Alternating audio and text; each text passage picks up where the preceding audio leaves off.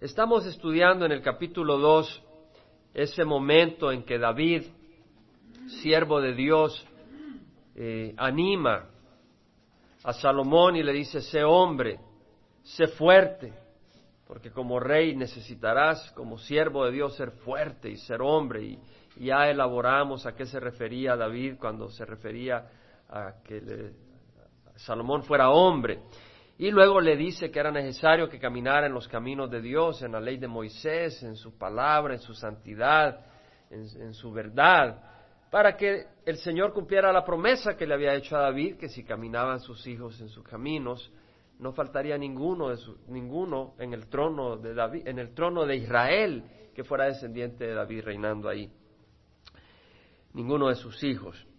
Ahora, después de esa exhortación a ser fuerte y a ser hombre, eh, David anima a Salomón a hacer justicia con Joab, que fue el comandante del ejército, que había matado a sangre fría a Abner y a Amasa, Abner el comandante del ejército de Israel bajo Isboset, cuando Isboset estaba peleando el reino y se había hecho rey eh, por manos de Abner de todo Israel excepto de Judá, y luego Amasa que se había unido a Absalón cuando Absalón, hijo de David, se rebeló contra David y quiso quitarle el reino.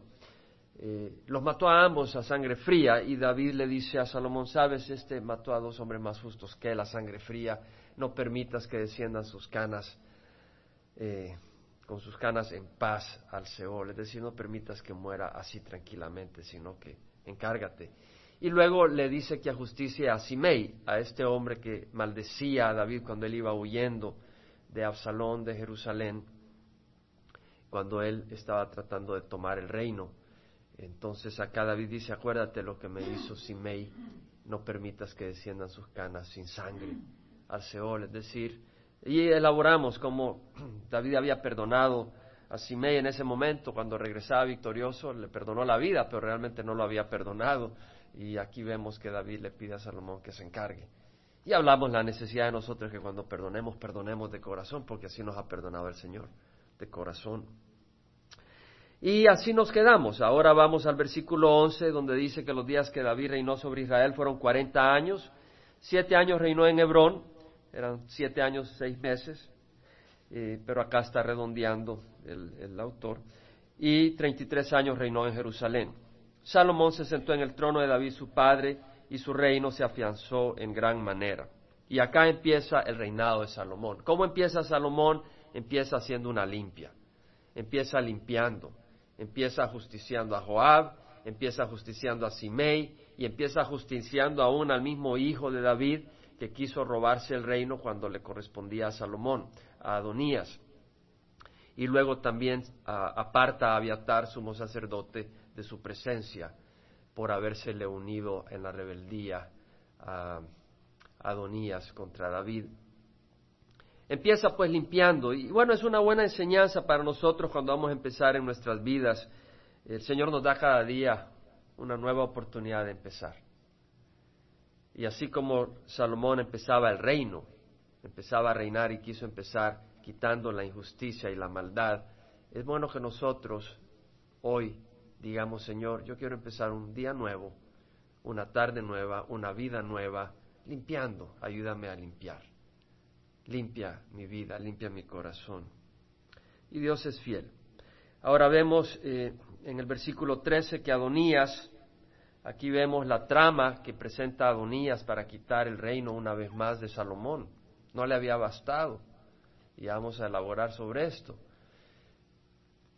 Y hace su trama, pero le va mal y muere eh, Salomón la justicia. Y vamos a leer este pequeño esta pequeña narrativa del versículo 13 al 25 y vamos a sacar cuatro lecciones, hay más, pero por lo menos cuatro lecciones sobre esta narrativa, sobre, la, sobre la situación de Adonías. Vemos que Adonías, hijo de Agit, Adonías era el cuarto hijo de David. El primero era Amnón, el segundo era Kiliab, hijo de Abigail, el tercero era Absalón y el cuarto era Adonías. Bueno, Amnón había muerto porque lo había mandado a matar, o más bien dicho, lo mató por órdenes eh, Absalón, porque había violado a su media hermana Tamar. El segundo, Kiliab, hijo de Abigail, no sabemos de él, creemos que murió jovencito. el tercero Absalón, que murió en manos de Joab por haberse rebelado contra David en la lucha por el reino, y el cuarto era Adonías. Ahora, este Adonías decía, yo voy a ser rey, y había conseguido carros, había conseguido hombres a caballo y 50 hombres que corrieran delante de él anunciando su presencia con toda la pompa, con toda la gloria, buscando la gloria a él, buscando la honra que no le correspondía. De todas maneras Dios había escogido a Salomón, Adonías lo sabía, cuando David supo a través de Natán que le avisó a Betsabé, la esposa de David, una de las esposas y madre de Salomón, cuando ocurrió eso, eh, David tomó cartas en el asunto y nombró a Salomón como rey. Adonías tuvo miedo, salió corriendo hacia el altar, agarró los cuernos del altar y dijo, por favor, que no me mate Salomón. Y Salomón dijo, dile que no se preocupe, que si él es hombre digno, eh, no va a correr sangre. Eh, Adonías en ese momento dijo, no, yo voy a portarme bien, pero después vemos de que no es así la cosa. Este es el Adonías que se había revelado, había querido tomar el reino en contra de la voluntad de Dios que le correspondía a Salomón. Ahora vemos que Adonías, hijo de Agit, vino a Betsabé, a la mamá de Salomón, madre de Salomón, y le dijo, ¿vienes en paz? Betsabé le dice a Adonías, ¿sí vienes en paz? Y él respondió, en paz, vengo en paz. Bueno, tú puedes decir una cosa, pero realmente tienes una trama detrás, tienes un propósito. El Señor dice, vuestro amor sea sin hipocresía, aborreciendo lo malo, apegando a los hermanos, que en esta congregación nuestro amor sea sin hipocresía. Que mi amor sea sin hipocresía hacia ustedes, hacia cada uno. El amor de ustedes de uno al otro sea sin hipocresía, sincero, amándonos unos a otros, sinceramente. Y añadió, tengo algo que decirte. Le dice Adonías a Ella le dijo, habla. Y él le dijo, tú sabes que el reino era mío. Mm. El reino no era de él, mi amigo. Ya vamos a elaborar sobre eso. Tú sabes que el reino era mío. Y lo que es hermoso es que el mensaje de hoy a mí me impresionaba, pero cada vez más me impresiona menos, sino que me doy cuenta que Dios está en todo. Porque las alabanzas que escogió Lara una vez más, todas las alabanzas tienen que ver con, con, la primera lección de la enseñanza de hoy. Y las alabanzas que, escogieron las hermanas acá. Y ya se van a dar cuenta. Es hermoso ver lo que el Espíritu hace y lo que nos quiere decir. No se trata del sentimiento, no se trata de que si sientes una corriente en la piel, se trata que Dios nos habla y el Espíritu está y la obra es del Señor. Tú sabes que el reino era mío y que todo Israel esperaba que yo fuera rey. Él era bien parecido, era todo musculoso, todo fuerte, como Absalón, caminaba por los caminos y él esperaba, dice, hey, yo era el popular, no, no, no Salomón, que mero delgadito, mero... Yo era el popular. Pero ha venido a ser de mi hermano porque por voluntad del Señor era suyo. Reconoce que era la voluntad de Dios. Entonces nunca era de, nunca fue de Adonías. Pero Adonías dijo, bueno, es mío porque eh, yo soy el cuarto y los demás ya murieron, me corresponde a mí, pero no es lo que tú piensas, es lo que Dios decide. No le corresponde al hombre establecer su camino ni caminar sobre sus pasos, sino a Dios. A nosotros nos corresponde saber cuáles son los pasos que debemos de dar, cuál es el camino. Hermanos, yo jamás soñé los pasos que Dios iba a tener para mi vida, jamás. Jamás soñé que yo un día tenía que dejar mi país, jamás y jamás soñé que mi país iba a estar envuelto en una guerra civil tan violenta y sangrienta. Y jamás soñé que yo iba a dejar la iglesia tradicional en la que yo crecí. Jamás me hubiera asustado, hubiera pensado que me iba a condenar al hacer ese paso. Y sin embargo, no es así. Jamás soñé que yo iba, mi país en el que yo nací está en mi corazón, pero ahora está en mi corazón, el mundo entero. Entonces, en la mente natural yo ya hubiera regresado al país que me vio nacer, porque amo al país que me vio nacer, El Salvador.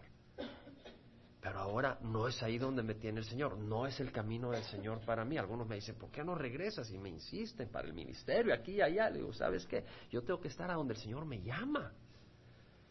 No a donde naturalmente tú tienes la tendencia a ir, sino a donde Dios te llama, porque vamos a una tierra celestial, a una patria celestial. Bueno, ahora yo te hago una petición, le dice Adonías a Betsabé. No me la niegues. Y ya le dijo, habla. Wow, aquí viene este hombre a hacer, a hacer una petición a la mamá del rey.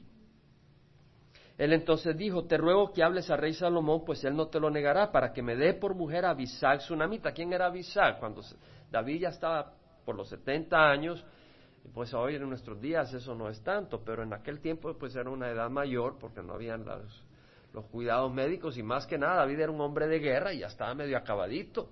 Había peleado tanto que hasta con su sombra había peleado y a los 70 años ya estaba agotado y nada lo calentaba por más frazadas y sábanas que se ponía, no entraba en calor y le consiguieron a una joven, virgen hermosa, en, su, eh, en Sunem, de ahí la trajeron, que servía como enfermera. Él no la conoció como mujer, es decir, íntimamente, sino como una enfermera. Entonces ahora vemos que eh, Adonías dice, hey, dame a, pídele al rey que me dé a, a esta mujer, a Abisag, como mujer, como esposa. Y Betsabé dijo, muy bien, hablaré por ti al rey. Él, ella, sencillamente sin considerarlo. El hombre prudente mira sus pasos. El simple actúa sin considerarlos. Betsabé actuó sin considerar sus pasos. Ella no consideró, actuó sin, sin, pensar las consecuencias, qué es lo que puede estar. El Señor nos dice, seamos humildes como palomas, pero astutas como, astutos como serpientes. Porque Satanás anda como león rugiente. Nuestra lucha no es contra sangre y carne, sino contra principados, contra potestades, eh, fuerzas espirituales en las regiones celestes, contra Satanás. Entonces, tenemos una lucha y el Señor nos dice, eh, en el Señor el poder de su fuerza, porque eh, nuestro enemigo pues viene con insidias para que podamos resistir contra las insidias del diablo, contra las tretas, las estrategias del diablo. Tenemos que tener cuidado. Betsabé sencillamente no considera las posibilidades, las implicaciones y abraza la solicitud de, de Adonías. Betsabé fue al rey Salomón para hablarle por Adonías. El rey se levantó a recibirla, se inclinó delante de ella y se sentó en su trono. Vemos que Salomón trata con respeto a su madre. Ya siendo mayor, ya siendo rey, algunas personas ya cuando crecen tratan a su mamá como que si es una amiga. Bueno, puede ser tu amiga, pero trátala con respeto con honra. La palabra del Señor, honra a tu padre y a tu madre, para que sean prolongados los días que el Señor tu Dios te da, en la tierra que el Señor tu Dios te da, para que se prolonguen tus días, para que vivas largamente en la tierra que Dios te da. Entonces, honremos a nuestros padres, hayan sido lo que hayan sido. No tienes que mentir de ellos, pero honralos. Cubre sus defectos y bendice sus cualidades. Eso, eso le agrada a Dios. Eso le agrada a Dios. Ese es el carácter de Dios. Y se inclinó delante de ella. Se sentó en su trono, hizo colocar un trono para la madre del rey, y ella se sentó a su diestra. Entonces ella dijo, te hago una pequeña petición, no me la niegues. Y el rey le dijo, pide madre mía, porque no te la negaré. Bueno, Salomón se le adelantó y le dijo, claro, te, doy lo que quieras, pero después Salomón recapacitó. Ella dijo que se dé a Abisag Sunamita por mujer a tu hermano Adonías. El rey Salomón respondió y dijo a su madre, ¿por qué pides a Abisac namita para Adonías? Pide para él también el reino. Es decir, al pedir él la que fue mujer última de David, realmente se estaba poniendo a Adonías en la posición de reclamar el reino, porque estaba tomando a la mujer del rey. Esa era la estrategia en ese tiempo. Entonces, Salomón, despierto, vivo, sabio, dice, aquí hay, uh, ¿cómo dicen? Eh, gato encerrado. Pide para él también el reino, pues es mi hermano mayor, y con él están el sacerdote Abiatar y Joab, hijo de Sarbia. Vemos que Abiatar y Joab estaban detrás de esto, estaban en su estrategia, una vez más, eh, congraciándose con eh, Adonías. Y el rey Salomón juró por Jehová, diciendo, así me haga Dios y aún más si Adonías no ha hablado esta palabra contra su propia vida. ¡Wow! Ahora pues vive Jehová que me ha confirmado y me ha puesto en el trono. Es Dios, hermanos, el que nos confirma. Es, Dios el que, es hermoso cuando es Dios el que te va estableciendo en tu vida, porque vas caminando en, tus, en los caminos de Él, no en tus caminos. Que Adonías morirá hoy mismo. Es decir, vive Dios que vive, vive, Jehová que me ha confirmado y me ha puesto en el trono de mi padre David y que me ha hecho una casa como había prometido, es decir, una descendencia que Adonías morirá hoy mismo. El rey Salomón envió a Benaía, Benaía era el, capitán de la guardia de David, todavía Joab era el capitán del ejército, pero Salomón no acude a Joab porque sabía que estaba siempre eh, rebelde. Entonces ahora acude a Benaía, hijo de Joyada, y este arremetió contra Adonías y lo mató. El hijo de David, el cuarto hijo, muere. ¡Qué tremendo! El primero Amnón, cómo murió violentamente, el tercero Absalón murió violentamente, y el cuarto muere también por un rato de adulterio, donde David actuó sin considerar las consecuencias. ¡Wow! Dios quiso dar una enseñanza. Ahora, acá hay cuatro enseñanzas por lo menos que puedo tomar en, en la historia esta de Adonías y el fin de Adonías. Una, que Adonías dice en el versículo 15, tú sabes que el reino era mío. Es decir, él todavía seguía obsesionado el reino. Él quería tener el reino a toda costa. Ya Salomón le había perdonado la vida, David había establecido que Salomón era rey, él reconocía que rey por parte de Dios era Salomón, no Adonías, pero él seguía obsesionado. Era mío. Y quería tenerlo a toda costa. Tengamos cuidado de codiciar lo que no es nuestro. Y después decimos, ok, te lo doy Señor, pero lo sigues codiciando. La esposa de Lot salió corriendo, salió huyendo de Sodoma, pero seguía codiciando Sodoma y Gomorra. Se convirtió en una estatua de sal. No logró la salvación. Tengamos cuidado. Ahora, lo que es hermoso es acá viene esto. Dios tenía un plan para Adonías. Dios lo había creado con un plan hermoso. Dios nos ama. Pero Adonías insistía en otro, en otra oportunidad. Eh, él podía servir a la par de Salomón en la construcción del templo, o en alguna manera maravillosa, o desarrollando dones que Dios le, le, daría a Adonías, pero Adonías estaba insistiendo en algo que no era de él. Bueno, eso lo llevó a la muerte, esa obsesión, esa pasión fue fatal. Lo que hay que notar, hermanos, es que solo la pasión por Dios, rendirnos a Él, como esa joven enamorada que se entrega a su amado de corazón y le da su vida dispuesta a servirle, a ayudarle, porque sabe que Él la valora, que Él la ama, que Él la protege y ella no puede vivir aparte de él y se le entrega totalmente, sin reservas. Así, cuando nos entregamos a Dios, vivimos para Él y buscamos la gloria de Dios, que era lo que dijo nuestra hermana, que era para la gloria del Señor y una de sus alabanzas hablaba de eso, es la buscar la gloria de Dios, solo ahí hallamos satisfacción. Por eso dice la palabra del Señor, y va la primera alabanza que cantábamos, amar a Dios, más amor. Cuando vinieron los fariseos a Jesucristo, porque él había dejado avergonzado a los saduceos y quisieron probarle, era maestro, ¿cuál es el gran mandamiento de la ley? Y él le dijo, amarás al Señor tu Dios con todo tu corazón, con toda tu alma, con toda tu mente. Este es el primero y gran mandamiento. ¿Por qué Dios nos manda a amarle con todo nuestro, con todo lo nuestro. ¿Por qué Dios nos manda? Porque nos creó para eso. Dice la palabra del Señor que eh, Dios creó a la mujer para el hombre. No lo digo yo, lo dice la palabra del Señor. Es decir, en su estado, en su rol de mujer. Ahora, Dios creó a la mujer y al hombre para Dios. Pero creó a la mujer como mujer, como complemento para el hombre.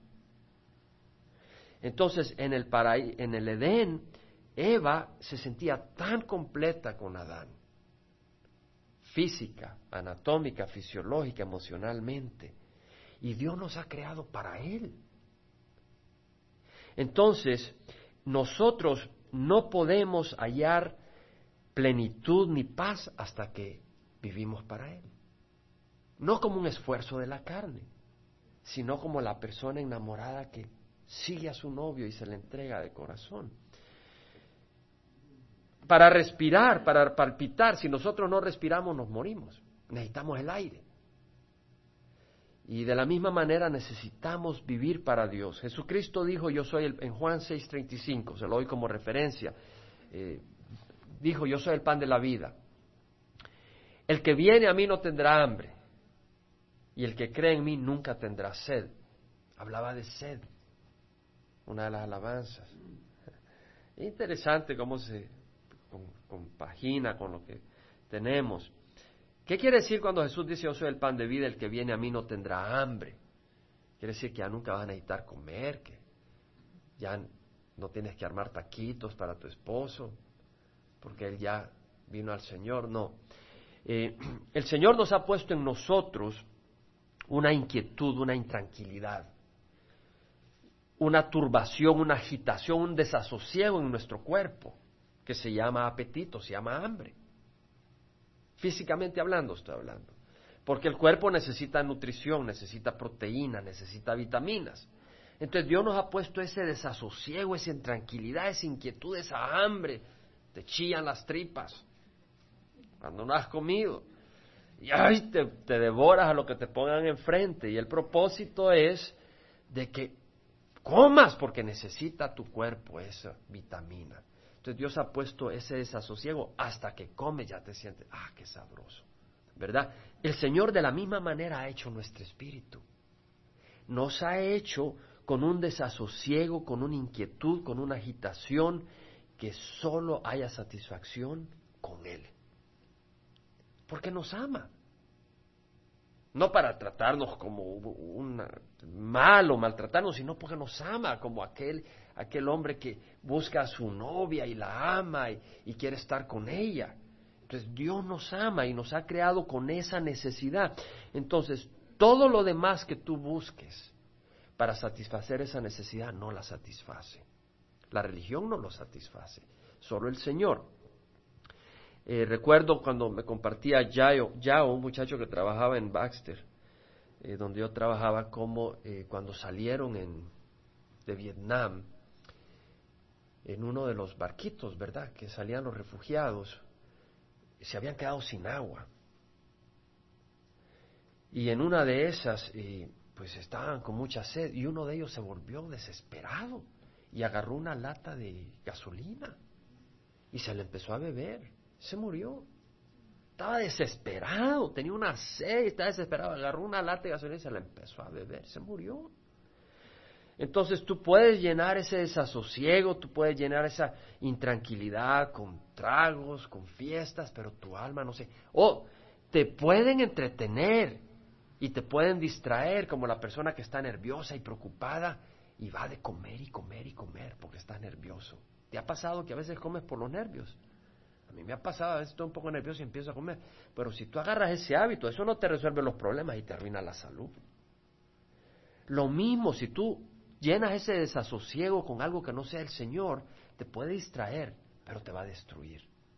Hemos sido creados para el Señor porque Él nos ama, es una relación preciosa.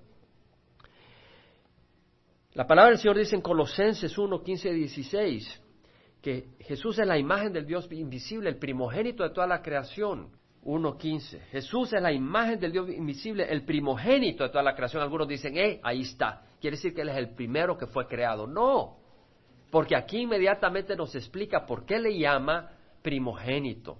El primogénito de toda la creación, porque en Él fueron creadas todas las cosas. No porque Él fue creado primero, sino porque Él, él merece eh, el puesto de honra y de gloria, porque en Él fue creado todo, a través de Él. En Él fueron creadas todas las cosas, tanto en los cielos como en la tierra. No solo está hablando de cosas físicas, sino de personas visibles e invisibles, ya sean tronos, o dominios o poderes o autoridades.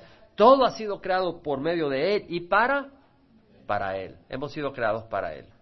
Entonces, nosotros, hermanos, la religión no llena. Usted puede venir acá todos los domingos y ser religión.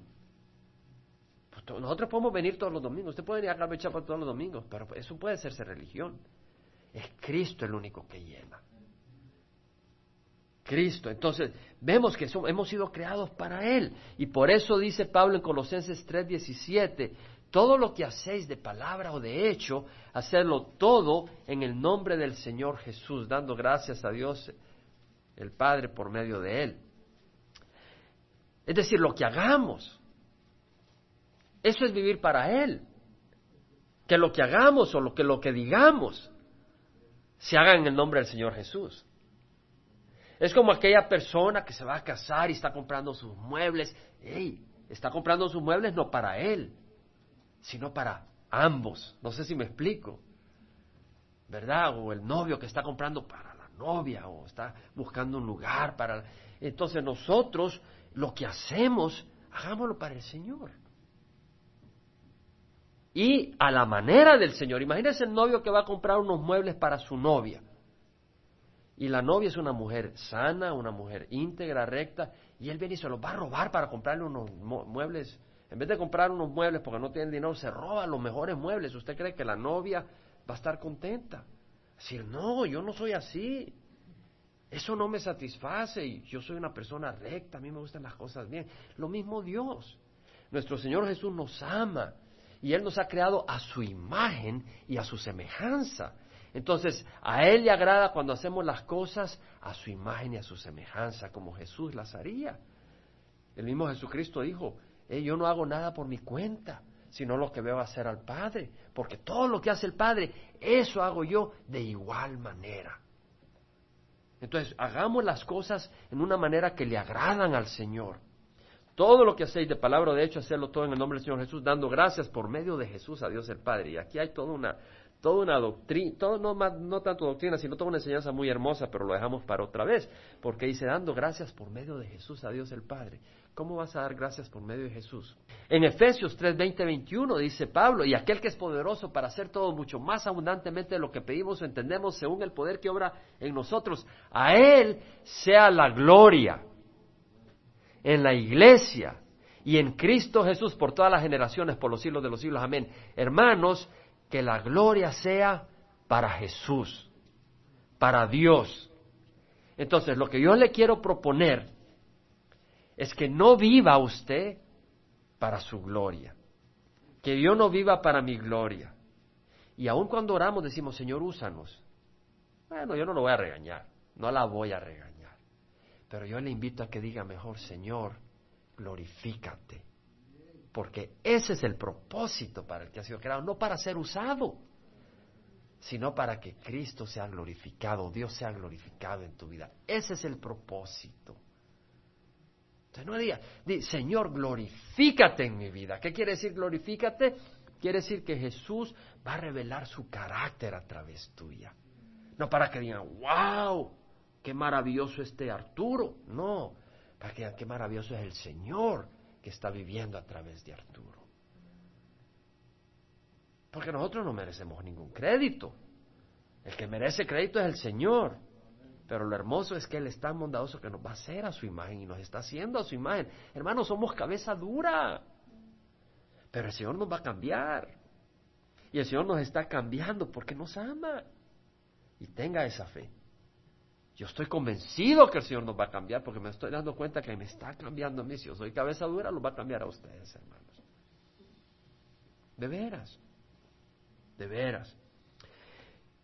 Uno, vivir para la gloria del Señor. Amén.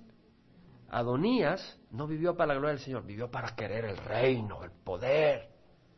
Y fracasó. Vivamos para la gloria del Señor. Dos, Betsabé tenía la compasión equivocada. Betsabé tuvo compasión de Adonías. Adonías llega y le dice, pídele a mi hermano Salomón que me dé a Abigail, ah, perdón, a Abisal como mujer. Y viene Betsabé y dice, pobrecito, la verdad es que no tiene ni el reino, no se le dio el reino, le voy a dar a Abisal, déjame pedírselo a David. Se compadeció.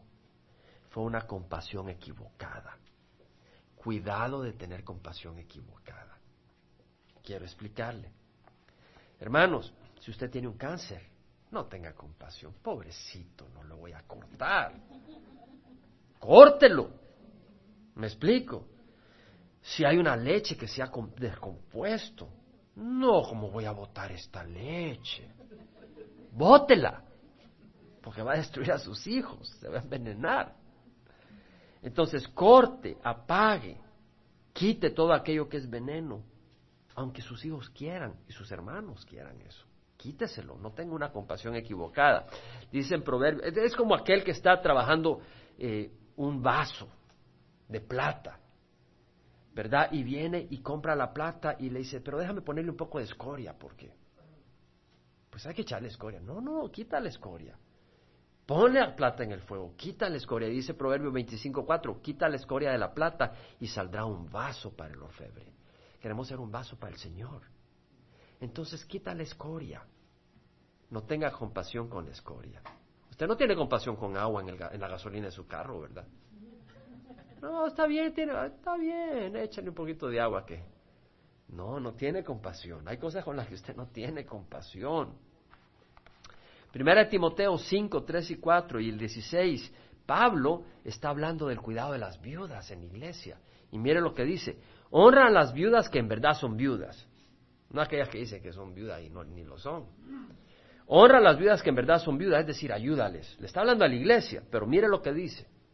Pero si alguna viuda tiene hijos o nietos, que aprendan estos primero a mostrar piedad para con su propia familia y a recompensar a sus padres, porque esto es agradable delante de Dios. Si alguna creyente tiene viudas en la familia, que las mantenga y que la iglesia no lleve la carga para que pueda ayudar a las que en verdad son viudas. ¿Qué está diciendo el Señor a través de Pablo para Timoteo y la iglesia? Le está diciendo esto. Mira, si hay una viuda que tiene hijos y nietos, la iglesia no les debe de ayudar. Que los hijos y los nietos muestren responsabilidad y se encarguen de su madre y de su abuela. ¿Me entiende? ¿Qué está diciendo? Claro, la iglesia pudiera ayudarles, pero eso sería fomentar en sus hijos y en sus nietos una, de, un descaro, una falta de amor a su, a su madre, a su abuela. Ellos deberían demostrar cuidado de su madre, ellos deberían demostrar cuidado de su abuela, ellos deberían demostrar cuidado de aquella persona que no se puede defender por sí solo. No deje que la iglesia tenga esa carga, sino usted tome esa carga, sea responsable en su hogar. ¿Verdad? Lo mismo eh, entonces, eh, cuidado, que la compasión debe ser sabia, no debe ser una compasión indiscriminada. Si tu hijo es algo holgazán, y ya tiene 22, 23 años y no quiere trabajar, pero come y come y come, dile, ¿sabes qué, mi amiguito? O trabajas y pagas y ayudas, o no comes, porque usted lo está destruyendo. Si, su hijo no es un niño de siete años, si tiene siete años no diga trabaja, si no, no comes.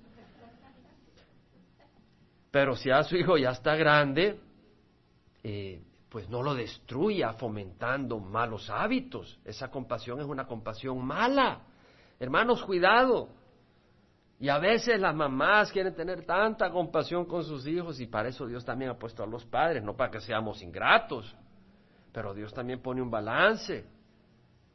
¿Verdad? Y la, mujer, no, pero pobrecito, pobrecito Pedrito, ya tiene 35 años, Pedrito. Si tu hijo quiere más dinero para gastar, ya no se conforma o quiere Adidas, si no, no está contento con sus zapatos, pues dile que trabaje y se los compre. No tienes que poner a la familia en un caos económico. La compasión, hermanos, esta mujer Betsabé iba a afectar a su propio hijo Salomón. Iba a traer destrucción sobre su hijo y sobre el reino por tener una compasión mal dirigida. Cuídate de no tener una compasión mal dirigida. Amén. Eh, allá en Calvary Chapel Costa Mesa a veces llegan estos homeless sin hogar y se ponen ahí a la par y dice, eh, tenemos hambre. Entonces eh, Romain era el que era, el mero mero les decía, vénganse a trabajar y les damos dinero y no querían trabajar. Pero ahí estaban pidiendo dinero. No digo que así sea todo el mundo, pero esa hubiera sido una compasión mal dirigida ayudarles, pues fomentar una pereza. Dos, el segundo punto, te, cuidamos de una compasión mal dirigida. Tercero, la astucia, el plan mundano lleva al fracaso y a la pérdida. Vemos que Adonías se la pasó de astuto, ¿cierto? Yo me las, me las arreglo y aquí le saco el reino a Salomón terminó en muerte. Aquí hay una enseñanza para nosotros. Job 5, 12, 13 dice que Dios frustra las tramas de los astutos para que sus manos no tengan éxito. Él prende a los sabios en su propia astucia. Y Adonías fue prendido en su propia astucia y murió. Job 5, 12, 13. ¿Cómo se aplica eso a nosotros? Bueno, hermanos, nosotros hemos venido al Señor, pero la pregunta es cómo nos conducimos. ¿Cuáles son los planes que tenemos? ¿Cuáles son tus sueños? ¿Cuál es la estrategia en tu vida? Es decir, hay una estrategia en tu vida. Hay un plan en tu vida. Mi pregunta, ¿quieres ser astuto? ¿Estás queriendo ser astuto a Dios? Y, sabes que Dios no quiere que hagas esto. Pero te le vas a pasar por debajo, según tú. No sé si me explico. Y te vas a salir con las tuyas y, pues voy a Calvary. Ahí estoy los domingos o los miércoles, o los martes, los domingos, jueves, los días que quieras. Pero en tu corazón tú estás moviéndote, de manera que te estás saliendo con las tuyas. Ten cuidado, porque no es sabio. No es que Dios te quiere quitar algo bueno, sino que Dios no te da lo que no es bueno. Y si no está en el plan de Dios es porque no te conviene. Primera de Corintios 13, perdón, 1 Corintios 3, 13 al 15, dice Pablo, la obra de cada uno se hará evidente, porque el día la, dará a conocer, pues con fuego será revelada, el fuego mismo probará la calidad de la obra de cada uno. Cada una de nuestras obras, de nuestras actitudes, van a ser probadas con fuego. Si permanece la obra de alguno que ha edificado sobre el fundamento, recibirá recompensa. Si la obra de alguno es consumida por el fuego, sufrirá pérdida. Sin embargo, él será salvo, aunque así como por fuego. Cuidémonos de nuestras obras, de nuestras estrategias, de nuestros planes, porque si no están basados realmente en una sinceridad del amor y de la voluntad y del propósito de Dios para traerle gloria a Dios, van a ser quemados. Y nuestra vida va a ser desperdiciada. Sí, vas a entrar, vas a ser salvo si realmente has puesto tu corazón en el Señor, pero así como por fuego, así apenas escapaste. Pasaste por un incendio y se te quemó toda la ropa y entraste mero en pelota, como decimos en Centroamérica. Pero ya no llevaste nada. Te va a tocar ahí una chocita. Bueno, en el reino de los cielos las chocitas pequeñas son muy hermosas, pero no vas a tener la gran mansión que pudieras tener ni las grandes bendiciones. ¿Me explico? Entonces el Señor dice, hey, no, sé sabio, no uses astucia ni planes mundanos, porque todos ellos se van a quemar y vas a entrar al reino de los cielos con gran pérdida, cuando puedes entrar con gran ganancia. Entonces, tercero, la astucia, los planes mundanos llevan al fracaso. Y cuarto, y acá este es, nos vamos a tomar unos diez minutos en este, o cinco, lo que sea, pero y aquí vamos a terminar. Cuarto, es tremendo lo que, lo que podemos sacar en el cuarto. Vaya conmigo a 1 Reyes 2.23. ¿Por qué? Creo que todos podemos aprender de acá. Y el rey Salomón juró por Jehová diciendo, así me haga Dios y aún más si Adonías no ha hablado esta palabra contra su propia vida. Yo le hago una pregunta. ¿Ha hablado usted contra su propia vida? ¿He hablado yo contra mi propia vida? Váyase a Mateo 5:22. Dice, dice el Señor, pero yo os digo que todo aquel que esté enojado con tu hermano, Quiere decir que no te puedes irritar. Si te puedes irritar, sobre todo santamente, cuando hay un motivo santo. Pero si tú guardas ese enojo, tú guardas ese rencor, tú guardas ese resentimiento, mira lo que dice, ten cuidado. Todo aquel que esté enojado con su hermano será culpable ante la corte. Y cualquiera que diga raca, es decir, inútil a su hermano, será culpable delante de la Corte Suprema. Y cualquiera que diga idiota será reo del infierno de fuego. Wow. Cuidado si tú le dices a tu esposo inútil. O le llamas a tu hijo eres un inútil. O llamas a tu esposa inútil, no sabe hacer ni los, ni los taquitos ni los chilaquiles. Se te pasó la sal. O llamas a tu jefe inútil. ¿Por qué el castigo es tan grande? Porque Dios nos ha creado a su imagen y semejanza. Y Dios quiere que amemos, no que odiemos. Dice la palabra del Señor, habéis oído, amarás a tu prójimo y odiarás a tu enemigo. Pero yo os digo, amad a vuestro enemigo y orad por los que, orad por los que os, por los que os persiguen, para que sea hijo de vuestro Padre que está en los cielos porque Él hace salir el sol sobre buenos y malos y hace llover sobre justos e injustos. ¿Verdad que la lluvia cayó sobre todo el mundo? Porque si solo amáis a los que os aman, hacen lo mismo los recaudadores de impuestos. Y solo saludáis a vuestros hermanos que hacéis de más. Lo mismo hacen los gentiles. Pero sed perfecto como vuestro Padre Celestial es perfecto. Nuestro Dios nos ama siendo pecadores. Nos ama siendo malvados y nos tiene paciencia. Pues nos ha creado a su imagen y Dios quiere que veamos unos a otros con ese respeto, con ese amor. Entonces, cuidado, porque tú estás hablando con tu propia vida cuando tú le llamas a tu cónyuge, a tu hijo, a alguien idiota, imbécil, tonto. Y tal vez no lo dijiste con los labios, pero lo dijiste en el corazón. ¿Sabes qué? Gracias a Dios por Jesucristo. Porque creo que aquí no hay nadie que no haya llamado tonto a alguien. Y tal vez ha usado otras palabras. Pero ten cuidado, porque si tú ya le perteneces al Señor, ten cuidado. Ten cuidado. Ten cuidado. Vete a Mateo 12. Mateo 12, 34 al 37. El Señor dice, camada de víboras. Bueno, no le está hablando a, sus discípulos, pero sino a los fariseos, pero ten cuidado, porque mira lo que dice. ¿Cómo podéis hablar cosas buenas siendo malos? Porque de la abundancia el corazón habla la boca. Cuando de nosotros salen esas palabras, muestran que nosotros estamos en el trono, ¿cierto? Y por eso saltamos y gritamos y, y violamos con palabras, porque estamos en el trono y nos han tocado. Dice, de la abundancia el corazón habla la boca, el hombre bueno de su buen tesoro saca cosas buenas. Y el hombre malo de su mal tesoro saca cosas malas. Yo digo que toda palabra vana que hablen los hombres darán cuenta de ella en el día del juicio. Gracias a Dios que en Jesucristo somos libres, hermanos. Amén. Por eso nos reunimos a celebrar a nuestro Salvador, hermanos. Aleluya, Él merece la gloria. Pero una vez más, ten cuidado si eres creyente y tú estás en el hábito de usar la lengua fuera de control. Porque mira Gálatas, Gálatas 5, versículo 16. Dice, digo pues andad por el Espíritu y no cumpliréis el deseo de la carne.